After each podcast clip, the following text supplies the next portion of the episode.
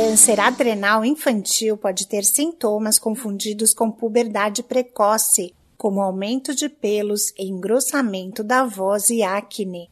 O tumor se origina na glândula adrenal, localizada acima dos rins, e que é responsável pela produção de alguns hormônios. Embora a doença seja considerada rara, o atraso no diagnóstico permite o crescimento e o avanço do câncer. Por isso é importante ter atenção aos sintomas. Olá, eu sou a Sig Aikmaier e no Saúde e Bem-Estar de hoje converso com a endocrinologista Lorena Lima Mato, doutora pela Universidade de São Paulo.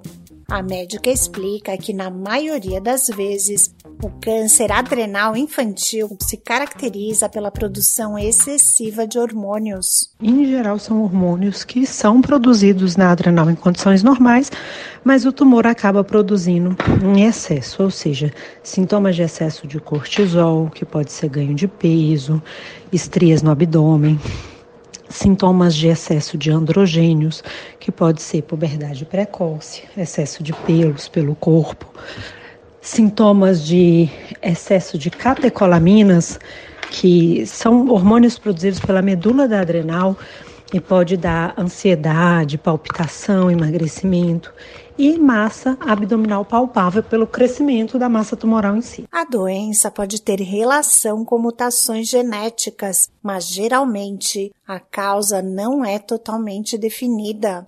A endocrinologista Lorena Lima Mato chama atenção para os sinais de puberdade precoce nas crianças com câncer adrenal. Quando esse tumor adrenal produz androgênios, o excesso de pelos que acaba sendo desenvolvido no corpo de meninos e meninas, e no caso de meninos, aumento do tamanho peniano antes do momento etário correto para que isso ocorra, pode é, sim ser um sinal desse câncer adrenal e são manifestações de puberdade precoce. O câncer adrenal infantil também pode provocar ganho de peso, fraqueza e perda muscular nas pernas, osteoporose, depressão, entre outros sintomas.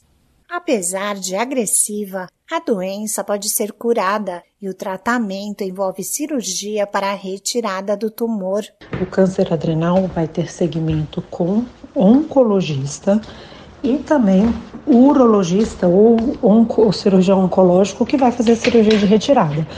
O endocrinologista pode estar na equipe muitas vezes, em geral é necessário, quando há hiperprodução hormonal, para manejar essa hiperprodução hormonal. Quimioterapia e radioterapia também podem ser incluídas no tratamento do câncer adrenal, principalmente nos casos de metástase, quando o tumor já se espalhou para outros órgãos ou tecidos. Esse podcast é uma produção da Rádio 2.